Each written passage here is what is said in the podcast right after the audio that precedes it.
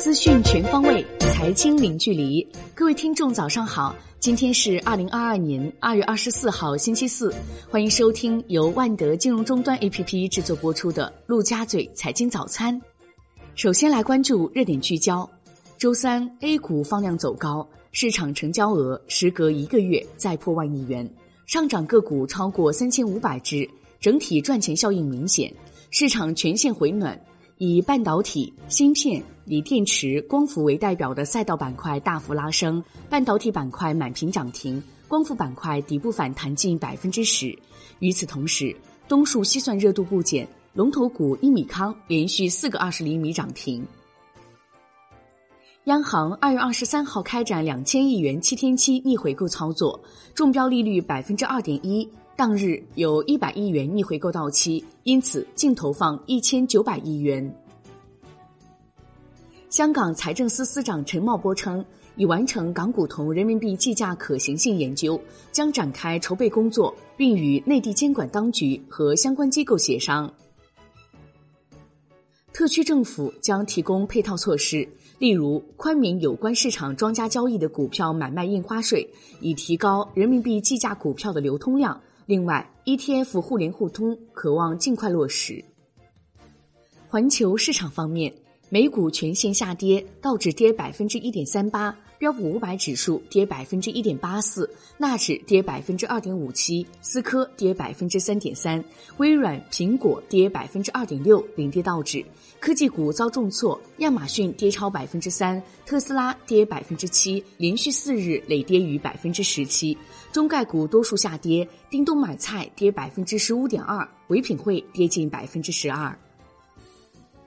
欧股多数收跌，德国 DAX 指数跌百分之零点四二，法国 CC 四零指数跌百分之零点一，英国富时一百指数涨百分之零点零五，意大利富时 MIB 指数跌百分之零点三四。欧洲斯托克六百指数跌百分之零点二八。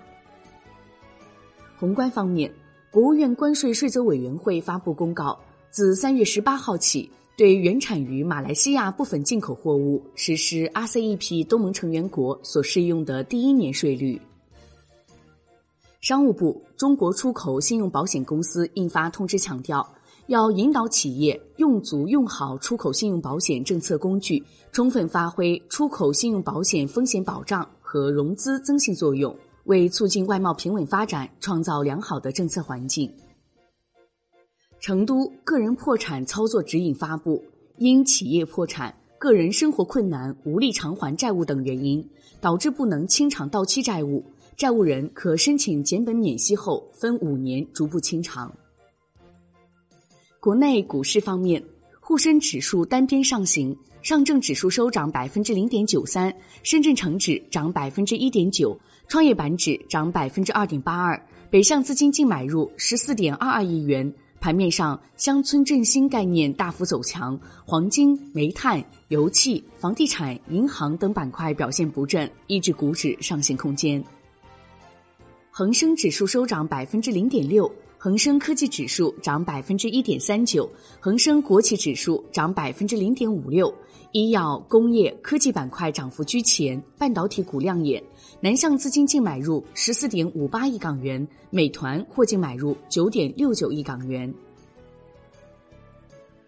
证监会上市部副主任郭俊表示，二零二一年上市公司共计分红一点六七万亿元，同比增长百分之十七。分红规模再创历史新高，也远超上市公司同期再融资规模。证监会同意新特电器、君信环保、明利达、关龙股份、宏德股份创业板 IPO 注册。宁德时代与福建高速集团达成战略合作，携手建设福建省高速换电网络。金融方面。开年以来，多家银行理财公司对产品固定管理费和销售服务费费率进行下调，部分产品的固定管理费甚至低至零。同时，部分公司则上调产品的超额管理费费率，这种情况在业内较为罕见。关注楼市方面，广州市住建局回应关于前期限价放松的传闻时指出，不管是豪宅还是普宅都没有放松。上海二零二二年第一批次集中供地出让发布，地块共计四十幅，均为社宅用地，拍卖总起始价达八百五十点七亿元。产业方面，全国老龄工作委员会提出，研究制定养老机构预收服务费用管理政策，严防借养老机构之名圈钱欺诈等行为，建立基本养老服务清单制度，探索适合老年人灵活就业的模式。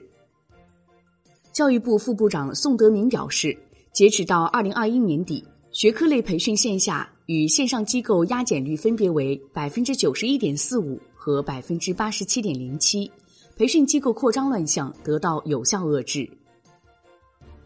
工信部总工程师田玉龙表示，要推动建立工业互联网企业网络安全分类分级管理制度，加快研制发布平台企业网络安全标准。海外方面。欧洲央行副行长金多斯表示，在三月紧急抗疫购债计划结束后，根据新的经济数据，如果必要，将调整资产购买，然后将考虑提高利率。英国央行行长贝利表示，一旦利率达到百分之一，英国央行将考虑出售资产。第二轮通胀的影响令人担忧，因此可能需要进一步加息。新西兰联储加息二十五个基点至百分之一。并预计现金利率到二零二三年初将至少提升至百分之二点五。新西兰联储主席称，如有必要，不排除加息五十个基点的可能性。国际股市方面，为满足出口需求，特斯拉上海拟在一期地块现有厂房内建设新项目，提高零部件产能。同时，特斯拉还官宣，二零二二年春季校园招聘正式启动。一大波岗位的工作地点几乎涵盖全国。全球投资者财团以一百五十五亿美元收购沙特阿美天然气管道公司百分之四十九的股份。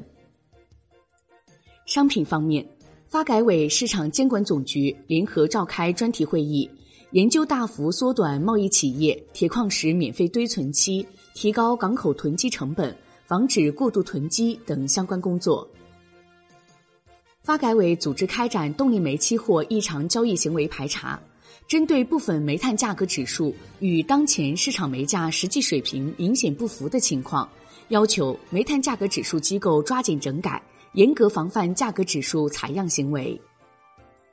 债券方面，在持续调整后，现券期货回暖，银行间主要利率债收益率下行两到四个 BP，国债期货全线收涨，五年期主力合约涨百分之零点一七。地产债整体走弱，一九世贸零四跌超百分之三十九，二零龙控零一跌超百分之二十三。最后来关注外汇方面，周三人民币对美元中间价报六点三三一三，调升一百七十四个基点；在岸人民币对美元十六点三十分收盘报六点三一七八，较上一交易日涨一百七十八个基点。好的，以上内容由万德金融终端 APP 制作播出，现已免费开放注册。感谢您的收听，也欢迎您关注转发。我是小颖，我们下期再见哦。